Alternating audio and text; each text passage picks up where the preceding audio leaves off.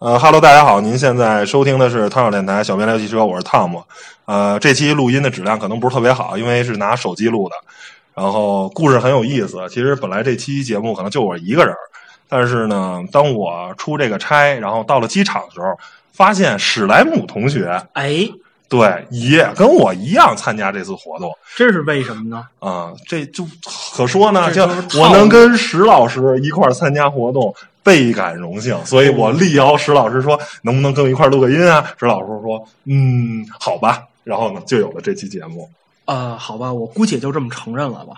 嗯，那么咱们参加的是一个什么活动？啊、是广汽传祺啊，这个新的这个 GS 八七座这个 SUV 的试驾活动。今天呢是二零一六年十月十三日啊，十三号。但是呢，您听这期节目的时候是二十七号，为什么呢？因为啊，这辆车将在二十六号的时候，本月二十六号的时候在杭州上市。然后上市之后呢，我们的试驾的这个文章才能正式上线，因为我们所有的媒体都签了保密协议。对然后呢，汤小电台呢也是没有办法，是吧？因为也是受邀媒体之一嘛。呃，不是受邀媒体，是附属品啊，所以我们就有这个机会呢，去啊、第一时间，等于是现在我们俩的稿子都还没动呢，图还没修呢，我们刚我们俩刚把照片给拷完。哎，对，对，然后呢，就第一时间把最真实的、没有经过任何修饰的所有的关于这辆车的感受对，哎，带给大家，聊给大家。我觉得这辆车应该是也是，呃，最起码吧，在一线城市不好说，在二三线城市应该还是能吸引很多这种潜在消费者的眼光的，因为它的预售价也公布了是二十六万，啊，不是说错了，十六十六七万到二十五六万吧，等于是整体的价格要比啊、汉兰达跟锐界这两款车。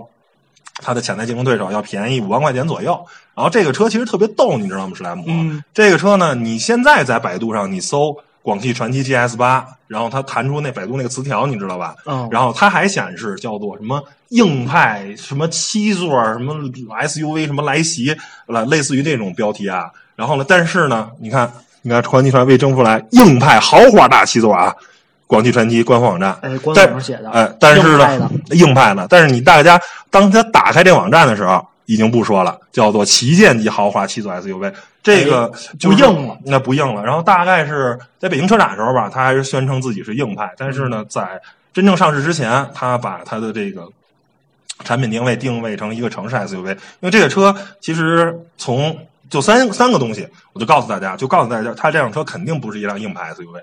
首先，它是一个横置发动机平台，嗯，第二个呢，它是一个承载式车身，它没有大梁。第三个呢，它是一个适时四驱系统。哎，那我想请教一个问题，嗯，嘛叫硬派 SUV 呢？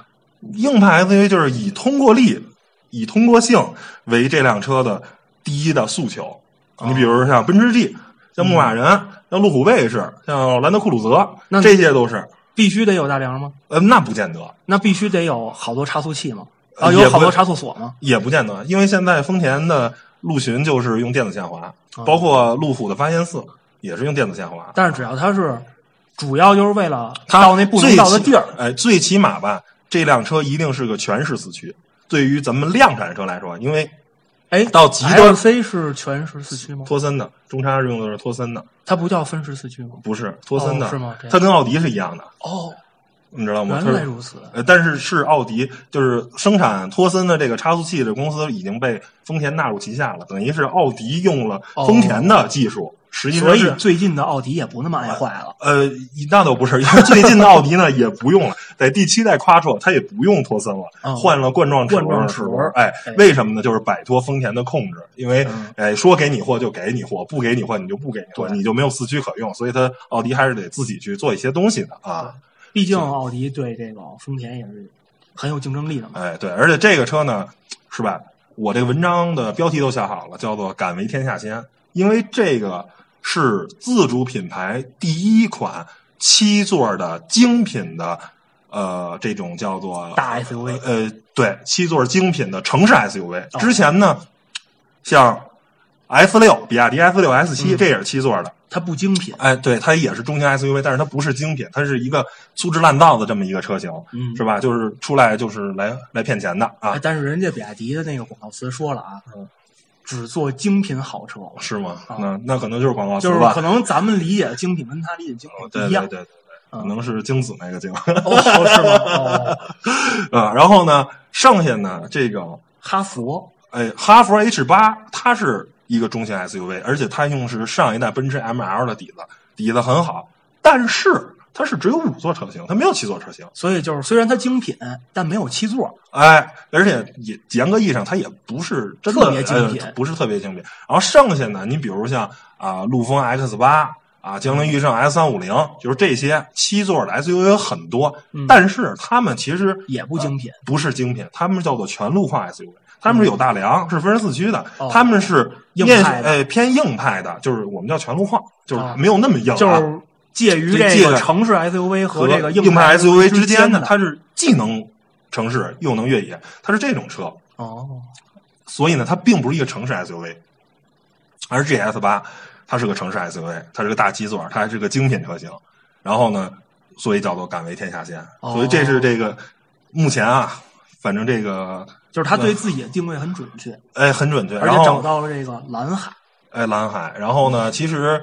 反正，在试驾活动中，咱跟那个厂商那帮人聊天也说嘛，就是长安也出了一个 CS 九五嘛，其实是啊，跟这个定位很像的。然后来的对，然后呢，在这个概念车啊，在设计图上还是很惊艳的，但是最终的这个 量产车，然后就是在北京车展亮相那个车，看起来就不是特别好。然后呢，在后来这个新的又出谍照了，说把这前脸又改了，越改越丑。然后呢，并且说广这个这个长安那个老总去了啊，传奇的这个展台以后，看见传奇 GS 八就有点后悔了，说：“我操，我这我啊，我这个车好像看这看这样就干，肯定干不动啊，肯定就输了，肯定就没戏了。所以这个车还是呃很有竞争力。呃，对对，最起码从那样，咱行了，这个好话都说完了啊，现在坏话也不是坏话，就是说你你觉得这车，反正啊，呃，厂商这边宣称的一直都是准备标榜这个。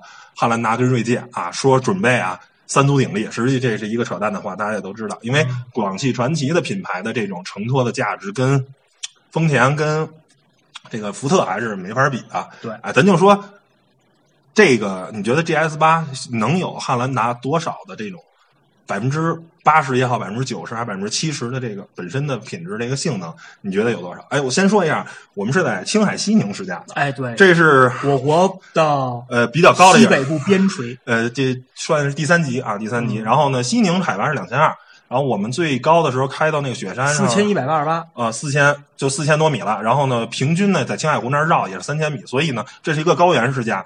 我们说的动力的响应啊，并不能以一个平原的去去衡量的，所以它的动力会弱。北京、上海，北京这海拔呢三十五米左右，上海这海拔呢零米左右。所以，而且我你我不知道你开呃锐界跟开汉兰达是在平原上开的，有没有在高原开过？并没有啊。对，所以呢，这个动力系统只能仅供参考，不能按百分之百的那个去那说。主要我们也没在平地开过这个 GS 八。对对，所以。对这个关于动力系统啊，这是有一个内容，而且我们试驾的车呢，我们基本上媒体车就大十几辆吧，基本上都是两驱车，而且因为跟这个他们随队的这人员去沟通，他们说这他这个套四驱是博格华纳给他提供的一套试车四驱，啊，还在调试中，然后呢，预计两三个月就能上市。呃，不是，他对说是年底吧，年底四驱的能正式上市，现在会公布价格，但是没有车，还需要几个月去进一步去去消化这辆车的这个的这个四驱这套东西，而且。我们开的车其实也是严格意义上是试装试装车，或者是要定装车。基本上这个车百分之九十五的东西就会是最终量产版，但是很很多轻微的一些细节还是不一样的。所以呢，不能说按一辆量产车去说，但是百分之九十五的东西都是差不多差不多了。然后你先说说，你觉得这辆车呃整体的这个表现，史莱姆，你觉得这辆车有汉兰达的或者有锐界的几成的功力？其实我觉得啊。因为我对传奇这牌子啊还是比较有好感的。为什么？嗯，因为之前我开 GS 四感觉很好。嗯，就是它的缺点很明显，就是低速档很顿挫，毕竟是一个双离合变速箱。嗯，但是我认为，就是它能把这车调的让你日常开很舒服。就是我避免不了的，我就直面它。然后我把能做好的都做好。我觉得这厂商很聪明，所以我我也觉得他们确实是对，而且我也觉得他们是确实想做一个好的东西。而不像某某些宝品牌，这个某宝啊，某迪对啊，这个天天就是浪费纳税人的钱，嗯，这是一个要强的，嗯，就是最起码还是呃，是国内有那么几家想真心做好车，并且是就是我踏踏实实做车，然后挣起挣赚起合合理的利润，继续。就是赚钱嘛，就是特别就扩大生产，哎，特别正常的一个企业的思维，不是像我太啊什么的，就那些啊 资本运作呀，先冲销量，资本运作，剑走偏锋啊，对，那那个东西，我只是说对于啊那个公司的，比如领导或者是他们高层，确实是一种玩法，他们玩资本确实有这资本，哎，人家确实是一种玩法，但是呢，对于我们消费者来说，对于消费者，对于我们这个汽车媒体人来说，那我们不能去捧这样的厂商嘛，他们都。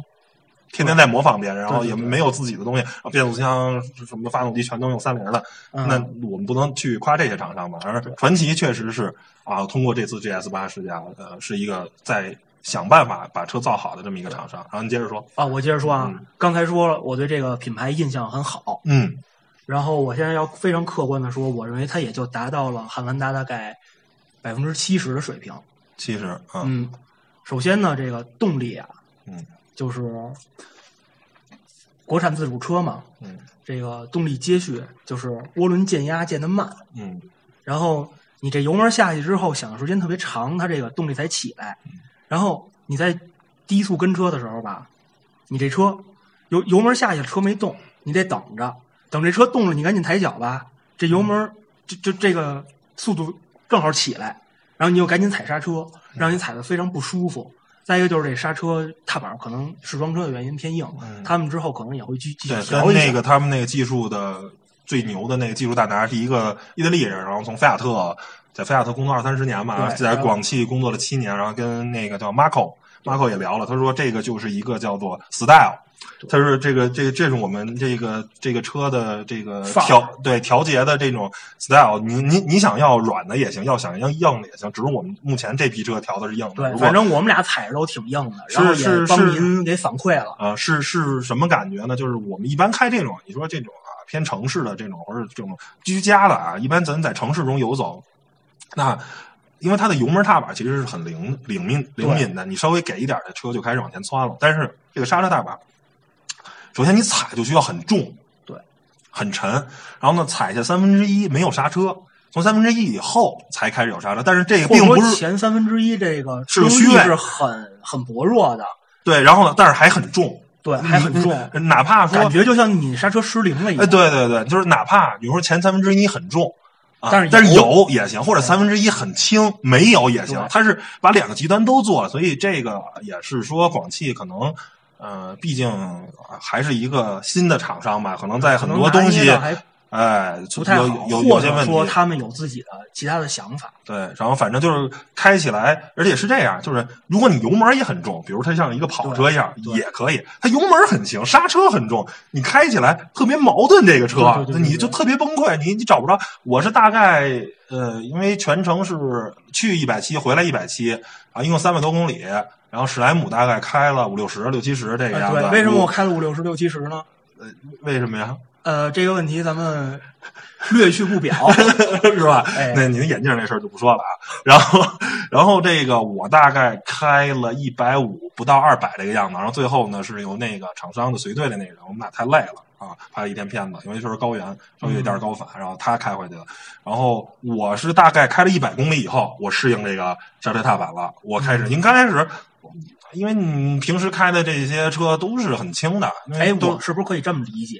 你开了一百公里之后，啊，一百多公里之后，我适应它了，逐渐适应它了。我适应它了，也就是说，它还是可适，就是是一个可适应的范围。但是跟其他车可能不是，但是是这样，就是你一旦你一旦适应它了，你可能踩别的车，你咣叽，我就我我因为我适应了以后，我前三分之一我都犹豫不犹豫了。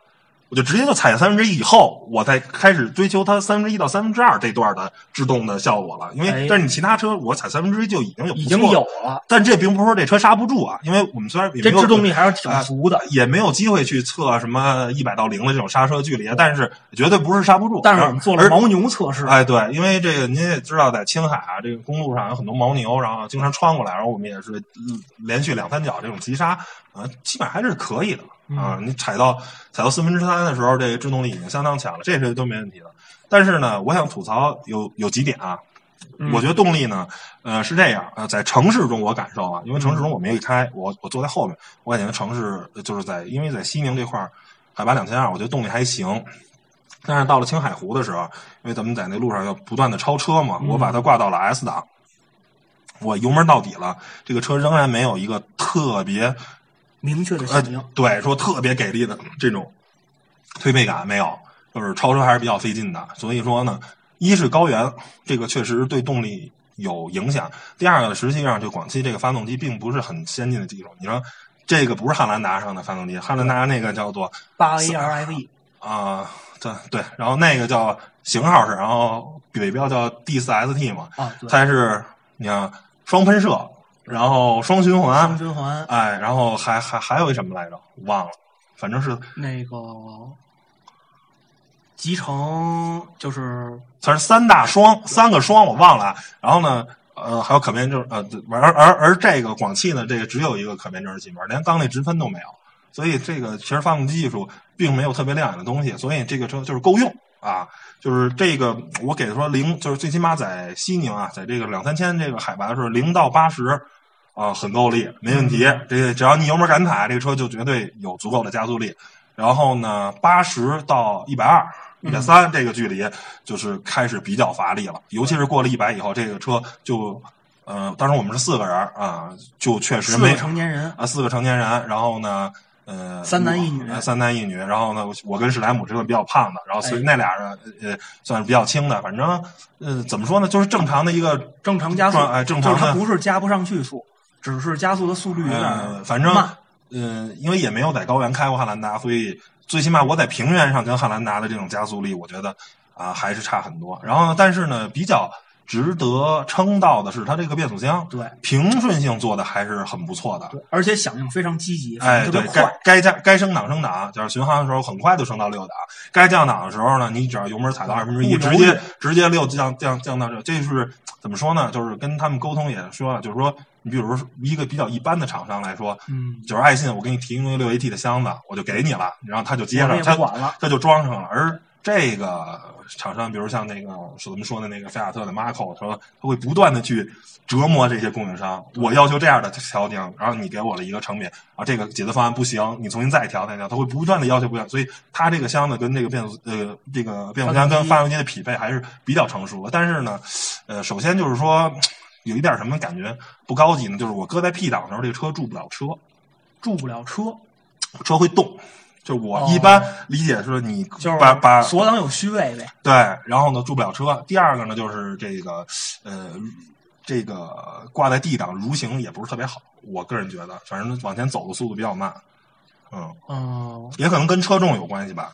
对，因为因为我我对这个 SUV 的概念就是接触的比较少啊，嗯，就一般意义上说，这个我挂到 D 档上，你怎么蠕行才是一个比较正常的表现呢？嗯，就是走嘛，就是挂到 D 档上，我一踩一刹车，它就自己往前走，而且速度相对来说是比较快的。这个其实汉兰达嗯汉兰达也有同样的问题，就是奇骏没有，为什么？就是还是首先你的车重，第二你嗯这二点零涡轮增压的发动机，你在那时候没上正压，你只有一个二点零自吸的排量，所以它动力很弱扭矩也就一百多牛。啊。你想，它它是一个二点零自吸的人，奇骏是二点五的自然吸气，所以它就是奇骏是在蠕行的时候很就是做的很舒服，你知道吗？嗯或者 CRV 它是做的很舒服的，因为它基础排量在那儿，这个车车又重，排量又小，所以就感觉比较差。然后第三个我要吐槽说，呃，可能是试装车的原因啊，这辆车的我们开的这辆车的它是两块儿这个仪表盘中间那个大的液晶屏是坏的四英寸那个，啊，是坏的，是就不显示。或者说它就是根据我的观察，它其实不是坏了，它可能只是这个反正有问题，它显示不出我们要是就是史莱姆在刚用的时候，我们刚上车的时候还正常的，后来换我开了，然后呢停显示那东西很小。呃停了一下车，然后再用，反正就可能这些细节调的吧。对，如果您用的这个车没发生这个问题，那肯定是我们俩向厂商进言，而且这个才起的作用。这叫什么来着？呃因为十辆车吧，十十几辆车，别的车厂都没出，对，就咱这还是小概率事件。呃，对，反正就是，哎，这种问题就是没法说，回回去回去修吧。然后呢，还有一个认为，我认为就是说它跟汉兰达最大的差别是什么？就是人体工学。就这辆车的前后坐着不舒服，前后排我都没坐，没没有坐到。前排呢是什么呀？前排我正常坐了，它是一个它的其实座椅很宽很大，但是有一个问题，它的角度不对。它的坐垫的角度不对。就是当我正常坐的时候，哎，它的坐垫是能够着我这个膝盖这个部位的，但是呢，它是比较偏低。我因为我又踩我不是我又踩在油门踏板上，所以我这个脚是略高于这儿的，它没有给我进行架不着你。对，它太平了，它应该更相对来说倾斜一点，才能承承托住我这个膝盖。就是以我这身材啊，其实我觉得很多这种就是入门级车型的这种，或者说 入门级的电动电动座椅调节方式，因为它只有一个轴是在你这个腰后的这儿嘛，所以它是前缘移动。当你把它这个。座椅降到最低的时候呢，它实际上是把座椅最前的那个边儿给降到了最低，嗯，所以就会有一种往下出溜的感觉。对，然后呢，第二个呢就是后排空间，后排空间呢坐垫我觉得是比较短，就是说，嗯，是怎么怎么说呢？就是它那首先头枕是不可调的，嗯，就是当我想这个呃后排头枕是可调的呀，不可调的，可调的，我调了就出来了，哦，就没有急调。它是怎么着？级它就是不是一一级，要么就最低，要么就最高。它它没有，它没有两三，而且它整个行程都比较短。前面那个头枕是三级可调嘛？那它那就是一级，就是出来跟降下来。你降下来，对于我这身高一米九身高肯定不现实嘛，我就给它出来。但是出来呢，当我想它还是太低，你知道吗？出来对对我这个身高来说啊，我只是说我这一米九身高，当我想用我这个这个这个后脑勺靠这个头枕时候，我就得往下出来。但是它坐垫又短，等于我这有半拉的这个大腿啊，就悬空着，就很累。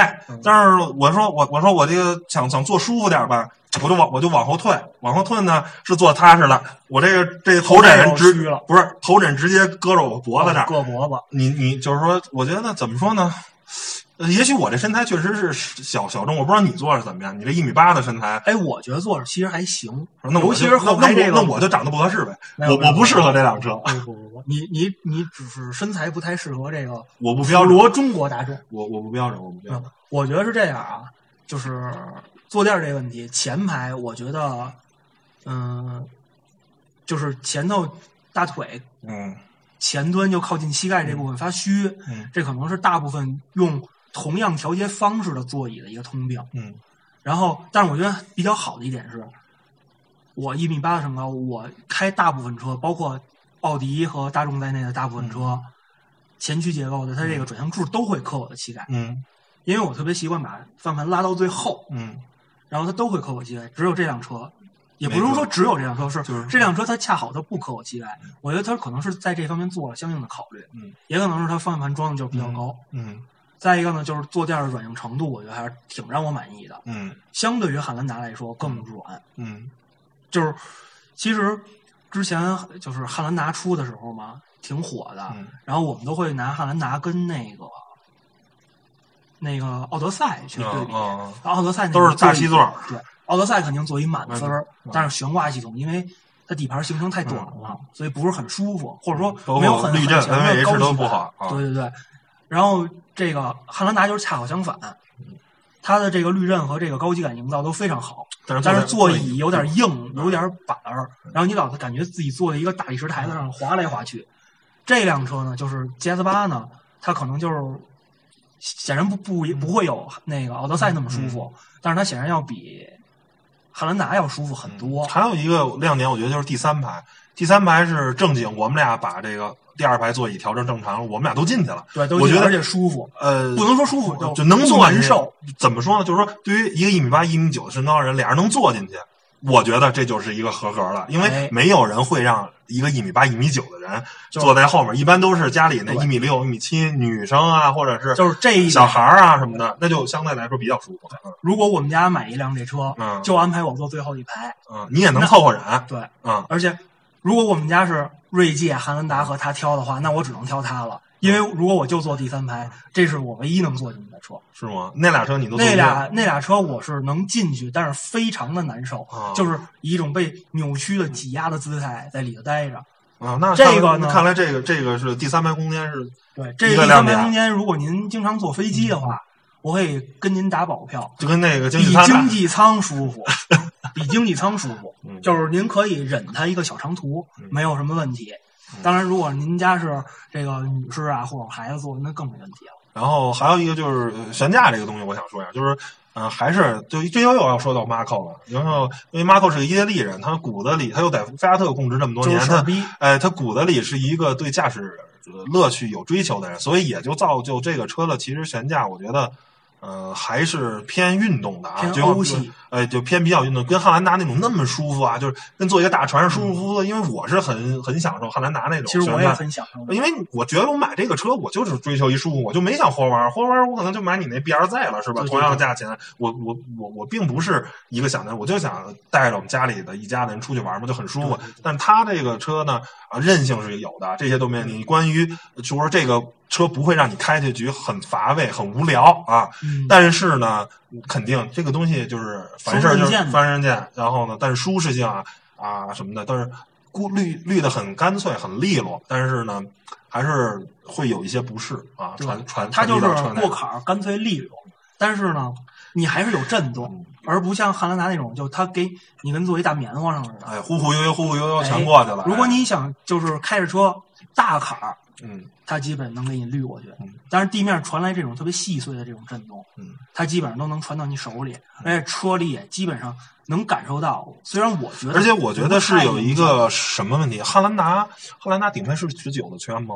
当然不是不是十八的，啊，顶配啊，顶配应该是十八的，十八的。这个车是一个大亮点，是一十九十九的圈啊。对，然后呢，规格是二四五五五 R 十九的马牌的 Contract 的五，对，那单条是要超过1000多。一千多啊，很良心啊！因为我们好像试的这算是呃两驱的高配车型啊。而好像好像全系可能都是这大个儿的，或者说是可能中配可能就有这个了，就有这个轮据胎据我们。观察，它应该是有三款圈，嗯，对，但是尺寸应该是差不多，撑死了也就差个一寸。嗯，所以怎么说呢？这也是我觉得造成这个车舒适性差的一个原因，就是它一个毕竟啊，一个五五的这个胎壁还是稍微薄了一点儿，然后滤震就是滤震效果更多的把震动传到了让去悬架去去处理它，所以我觉得还是差了一点。悬架上的这种快速压缩阻尼，嗯确实，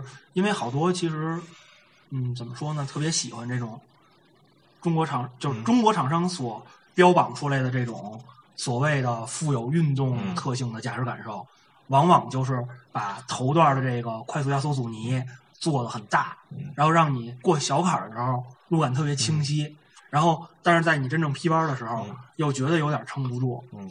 然后我觉得这这个东西出现在一个运动型的轿车上不是很妥，但是出现在一个 SUV 上呢，首先它自重其实抵消了一部分特别讨厌的那种震动，嗯，然后再一个你不太需要它特别强大支撑性，差不多就得。哎，对，差不多就得。就是如果您不会不喜欢纯的软绵绵，嗯那这个其实还是我觉得可以接受的。嗯，反正还是不错。但是我个人还是挺喜欢纯的软绵绵的。嗯，对于这七座 SUV 嘛，然后还有一个呃想说的就是说这个内饰啊，内饰其实做的还是很精致的。然后呢，包括门板上的最上面用的是搪塑，然后呢底下用的是皮，然后还包了一小块的阿坎塔拉啊。但是因为阿坎塔拉实在是太贵了，对对于一个二十万的车的话，它不可能大面积使用阿坎塔拉，哎。然后呢，这个中控的这个屏幕呢够大，然后呢，但是呃无一例外的，我觉得因为自主品牌这个车的成本有限，嗯它在强光下的显示呢还是差一点，但是呃比我接触到的。呃，比如像瑞虎五要强很多，那个在强光下基本不可视，它这个能看见，但是呢哦会差一点。但是我觉得可能比奔驰或者比奥迪的啊这种亮度还是亮度还可能是比较跟液液晶材质的那嗯，个对，因为你你没办法嘛，你你你可能到这儿的成本，假如奔驰对于这个液晶踩板是五千的成本，这个车可能只有两千的成本，对那你你这个不可能用的最好的，就跟手机似的嘛，你小米的屏幕它跟苹果苹果的屏幕肯定不一样嘛，因为，售价的即便如此，小米还天天在标榜自己的屏幕比苹果好，对那就是吹牛逼呢，是吧？然后呢，呃还有，但是我觉得呃特别值得一提的。呃，U U I 也很漂亮，然后呢，很很有锤子或者一加的那种 style，然后里面的逻辑呢也都比较清楚啊、然后呢，但是呢，它有一个我觉得是一个设计上的一个硬伤，嗯就是它底下呢设计的空调的实体按键，这个特别赞，因为嗯我实在是不喜欢纯触摸的或者是那种抵制空调的触摸按键，呃，然后呢，但是它有一个最大的问题是什么？它没有把空调这些显示信息做一个特别简单的，就是液晶黑白的液晶。对，然后呢，它也是集成在那块屏幕上。对，所以呢，造成你按温度，而且它这套整个系统并不是很快，基本上有一到两秒这种迟滞，所以呢就没有那种快感，你知道吗？啪，我一下温度。然后它不显示，过一秒以后，那个屏幕上显示崩机掉了一座。所以，呃，我也问了随工那个随车的工作人员，他说因为实在是没地儿了啊。其实我我跟他建议说，能不能把这个这个叫做双双泵的这个灯的位置挪到最上头？因为它搁到现在等于它是在中中央屏幕跟这个。空底下底下那之间之间还不一样，不太好找。我第一次还没找着在哪儿，然后你直接挪到最上头，然后把这个空调的稍微往下沉个一厘米，然后中间做一个小的屏幕，因为其实就是一点五厘米或者两厘米宽的一个液晶屏去显示这些空调的信息。其实我觉得那样的速度会很快，就不用掉上头这层这级东西了。其实我觉得呀，就是基本上戏不大。为什么呢？广汽它从 GS 四上就就是这个逻辑，就是。首先，广汽有一有有一大坚持，就是它不用旋钮。嗯，它不是音响不用旋钮啊，是空调那个温度和风速它不用旋钮，它坚持用这个按键。嗯，就是没有什么没有什么对错，就是它一个风格。第二个就是它不给空调开单独的这个显示窗。我可能有成本原因，可能有设计原因，反正呢，但是就是会造成你这种使用感受比较。不好，如果你够快也行，但是它这套逻辑，包括你整个使用上的逻辑，呃，可能啊，因为试装车啊，我们现在希望最后的量产车不这样。包括其实那辆车的，呃，这个叫做咱们这个叫做白昼的这种感应的装置也不是特别好，就是有时候我们进了一个山洞，然后出来可能。二十秒钟了吧，然后它才切回来，就特还是挺慢的。所以我希望啊，这些所有的问题都是试装车的问题。其实这些都是，我觉得都是标定的问题。哎，能通过，比如说最简单，你那个机头，你那多媒体机头，你换个 CPU，我在我想啊，升级升级内存是不是速度就能快啊？我不太不太懂里头具体东西，但是我想这那玩意儿其实就是一 iPad 嘛。我觉得就是软件在优化优化啊，优化优化，然后提升提升性能，内存给加上，CPU 得加上，然后最后我觉得啊。说到一溜够，这辆车其实最大的亮点是外观，哎，对吧？这这特别概念车，特别概念车。我是真没想到这辆车的这个就是这个外观最终能被量产，哎，量产，因为这个这个外观实在是太太具有这个未来感，未来感就是让你眼前一亮，就是你打死也想象不到说有一个自主品牌的车会用这样的外观，因为你看，甭管是汉兰达或者说是。锐界、汉兰达甚至都可以说是丑，我真的不觉得汉兰达好看啊。我我觉得汉兰达挺好看，新汉兰达，你觉得有老好老汉兰达好看吗？我觉得有汉兰老老汉兰达好看。那那你觉得锐界好看吗？我觉得锐界也挺好看的，就是很平庸嘛，很中庸嘛，就是特别标准意义上的好看，就是它没有错，就是就是不求有功，但求无过，对对，就就这种设计风格。而 G S 八的这个外观，我觉得是惊艳。就是你，尤其是这个大灯啊，这个大灯是他们好像费了很大的心思，而且毕竟毕竟而且用的是全 LED 的灯组，包括后面那个后尾灯是这种像回字儿深邃的往里，你看的这个车隧道的那种啊，你可能看离远了看看不见，但是你真的去近距离去看这辆车，去去去去看它的灯组的时候，你会真的有经验的细节。就是它这个隧道的这个尾灯的这个立体感，嗯，它在里头这几层的外面装了一个镜面玻璃，嗯，就是你这灯灭的时候你是看不见里头的，嗯。只有它点亮的时候你才能看见里头的结构，嗯，非常这个银丝巧技啊，嗯，对，实在是，所以怎么说这个外观真的是，我觉得能打动大多数消费者的心吧，而且他们这个设计师的时候跟我们讲也是。反正改了不知道啊，对，改了 N 多稿，最终选择了这个。然后它是其实就是说，那灯嘛是竖道的，显示这个车高，哎，然后这个哎格栅呢是这种横道的，哎，显示这个车宽。而实际上这个车的尺寸，其实在对比汉兰达锐界并没有特别大的优势。我昨天特意查了一下，稍微还稍短一点。但是你看着这车挺舒适，而且特别逗的是，我们我们俩住这酒店，住这个西宁酒店。哎，正好那天晚上停这一车，然后呢边上呢就停了一个 RAM 公羊幺五零零，哎，就不说，就是公羊在我眼里一直就是一特凶的一皮卡，你知道吗？哎，就是气势上没哎输哎，对，然后呢，咱肯定气势上没输，这还真不是那个吹牛逼，不是给广汽吹牛逼。我说这个你您可以自己到时候等这车上市以后，或者是怎么着，去四 S 店看看，真的是挺惊艳。而且我个人啊，我们俩就左了，嗯，但是也没办法，这东西人家安排的，分我们俩一白车，对，白车呃黑黑内内饰的，哎，但是实际上这辆车我觉得是什么呀？蓝车素内饰，蓝车蓝车浅内饰，这蓝车是真漂亮。对，哎，这个蓝不俗不俗啊，确实不俗。然后呢，这个这个就让你看着就很舒服，就一一般没有车敢大胆的哎用这种蓝。然后，这个内饰的这个配色白白的内饰，我觉得像这种居家的车应该用一个浅内色。对，因为这个黑内饰，其实我觉得有点遗憾，浅内饰的中控台还是黑的。嗯。如果用都浅的，比如因为浅内饰吧，相对来说给人比较居家，而黑内饰呢太商务了。因为这个车它又不是一行政级的，是吧？嗯你要说你 A 八呀，那要搁奔驰 S 呢，那要搁你，你是买浅的买深的？我肯定买浅的呀。哦，那我买深的，为什么呀？你你你拿这准备拉拉黑活是怎么着啊？我拉专车去。没有，也排量也够，是轴距也够，轴距也够。没有，我觉得黑的比较好打理。那你是懒的是很好看。那你是懒，再一个啊，我我说一下这个我对这个外观的看法啊，嗯，就是你觉得这车外观已经完美无瑕了是吗？那不倒不是，我就就是觉得很不错了。我觉得反正就是惊艳，就是不俗啊！您把最起码人家首先是原创的啊、也不像众泰瞎、对瞎逼抄，然后呢又不丑。你因为很多人其实你说那个哈弗 H 六好看吗？或者长安 CS 七五，CS 七五有设计。六改款之前还挺好看，改款之后就没法然后博越虽然车是好车，但是外观被无数人诟病，是吧？我觉得尤其是外观尤尤其是尾部，也尤其是尾部啊，被无数尾部人诟病。没有错，没有错。嗯，那你觉得这车？我觉得这车呢，首先啊，整个这个大风格上是没有错的这个水平的。嗯，然后车灯亮点，包括头灯和尾灯都是亮点。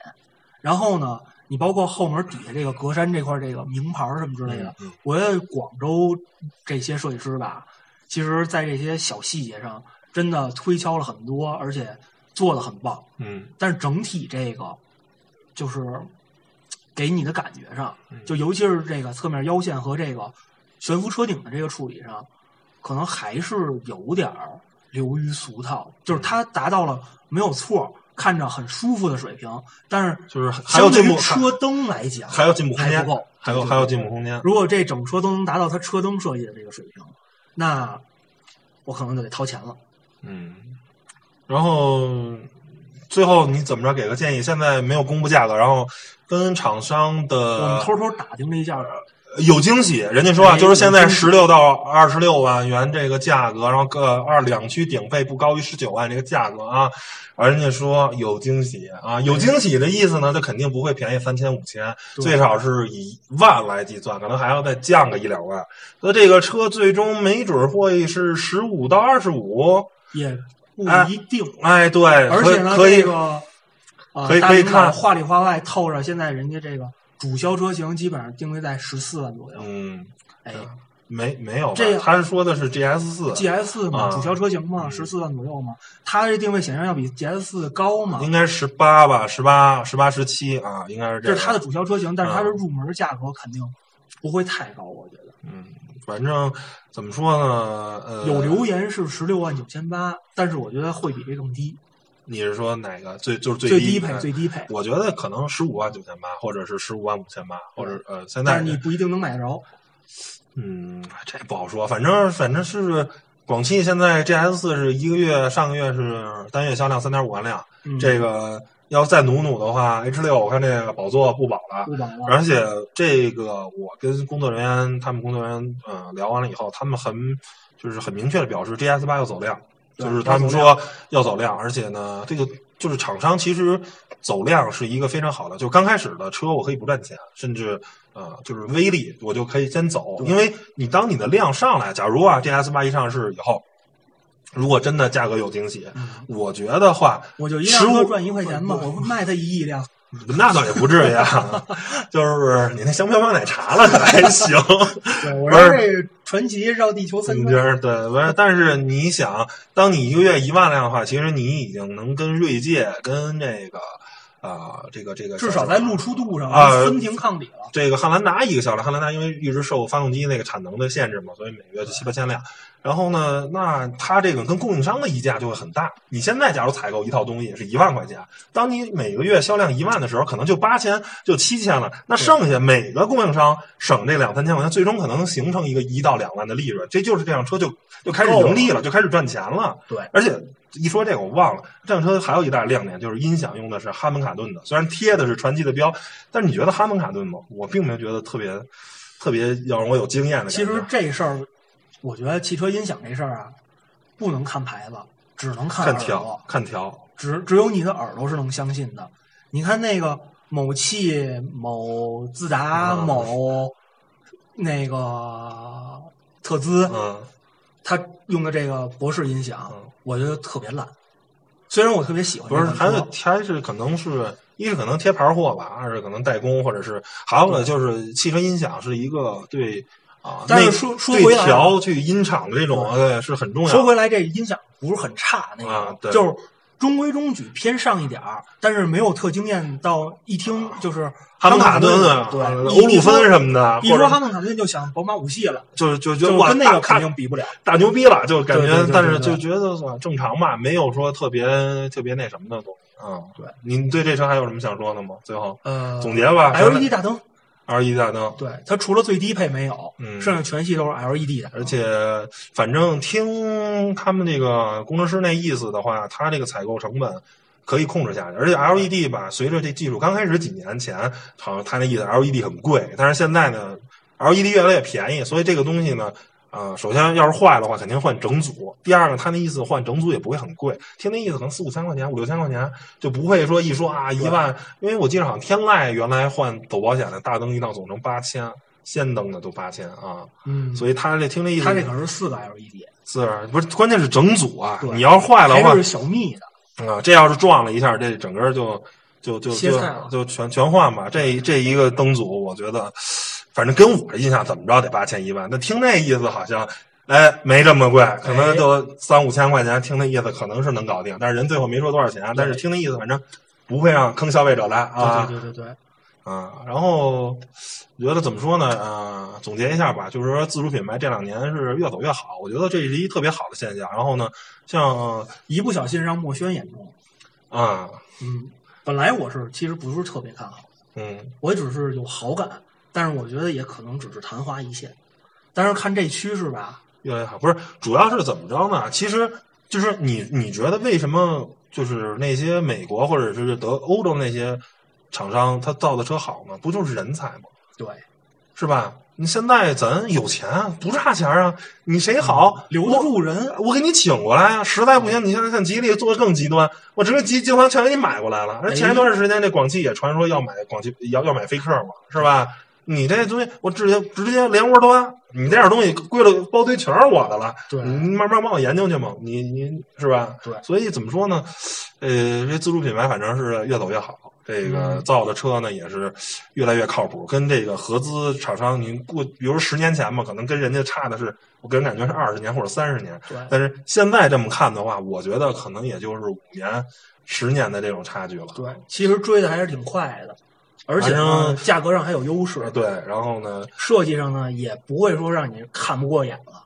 嗯，反正怎么说呢？要是真的比汉兰达能便宜五万，嗯，跟锐界啊能便宜个五万块钱的话，还挺心动的啊。这反正我觉得二三线城市的人会买吧，一线城市我觉得不是这辆车的主销。然后呢，可能还得再经过第二代 GS 八、第三代，对，就是说等这个品牌积淀什么的这套东西得有，呃，慢慢的人认可。而且这个就跟双喜似的。哎，对对对，我们这这一路开过来吧，碰上好几波了，问，哎，你这车，哎呀，好奇，对哎，你觉得这怎么样？这车准备卖多少钱啊？首先这卖相就好，虎实，哎虎实，虎实，我然后觉得也精致，这大灯嗯，对，反正看着挺好。怎么说呢？就是祝自主品牌越走越好吧。就是真的做要强的自主品牌越走越好对。对对，不不要强的，就是该那些死死臭狗屎该死就死了。对，我觉得你，嗯、怎么说呢？做汽车媒体的，然后呢，啊、试的车合资品牌跟进口的居多啊，可能占到五成六成。然后呢，刚看到这些自主品牌的车越造越好，然后呢越来越靠谱的时候，其实真是挺欣慰的。对，对，你这真的，你毕竟是个中国人，你说出大天儿你也中国人，然后你也甭管那些什么所谓的啊，你说啊，这广汽或者什么那个博越啊什么怎么着啊，这这个 ESP 是博士的，就是大哥别说那个，全是宝马的那个，对啊，宝马那变速箱它也是采埃孚的，对吧？你。座椅也是威伊特的，现在主机厂都是在传，嗯，都是把各个供应商的零件搁到一块儿，你自己能把底盘造好，把平台造好，把车身造好，把发动机造好就够了，剩下中控仪表板什么的，包括那那怎么说微动、欧姆龙的，对，全都是。别人提供的，那你对于主机厂来说最重要的是什么？就是匹配、匹配、调节。我的最顶级的工程师，我告诉供应商你要怎么怎么调。你现在给我这套方案是不合格的，是不能验收通过的。我的车是这样的，你得就是说白了吧，不厌其烦，不厌其烦。说白了，你看同样的，皇冠用的也是二点零 T 的发动机，汉兰达也是二点零 T 的发动机。那你说这箱子它匹配，它能一样吗？这俩车的风阻就不一样，对不对？减震套筒。是吧？弹簧它能一样吗？车重都不一样，配重也不一样，前一前驱的，一后驱的，它能一样吗？它肯定不一样。那大的厂商，我就我就得把这个动脑子，哎，把这套东西给匹配好了，把这个各自适应各自的车。对，那不靠谱的厂商就拿了一套，反正我这是博士啊，博士九点一代的 ESP，我就给装上了。哎，变速箱爱信的。六 AT 变速箱，我什么的什么的，这个根据你的发动机的出力特性没调，没调，直接就怼上了，然后可能就爱谁谁，哎，匹配的一把麻了逼，然后各种各种该升档不升档，该降档不降档，特种傻叉，这我觉得好的厂商就是沉下心来，我把这些东西经过大量的试验，然后做把数据给做好，起码我们自己开，哎哎，起码人家 Marco 还开着豁呢，啊，挺快，追不上啊，真心追不上，真心追不上。行吧，我觉得本期聊的挺挺透彻，把这 GS 八的这个车反正聊的挺明白了。然后呢，也告诉您，这真的是一个值得考虑的啊，也别别听我们俩这儿蛋逼。然后呢，您亲自去看看。哎，反正这节目放出的那天，车已经上市了，有价格了，四 S 店也应该陆续会有现车了。对，然后呢，大家去看我们俩这审美是不是挺跑偏的？然后呢，去看看这车。然后，如果您是对七座有要求。然后呢，啊，又想买 SUV，又不想 MPV，哎，然后呢，又不想花那么多钱，哎，不是，您可能财力又不够，又买汉兰达或者买锐界，觉得稍微有咱们的受众怎么可能财力不够呢？咱们的受众只能是不想花那冤枉钱。咱的受众都买天悦了，对，买了天悦了，我再买一 GS 八看看。对对对，成吧，反正这节目就到这儿吧，谢谢大家收听，拜拜，拜拜。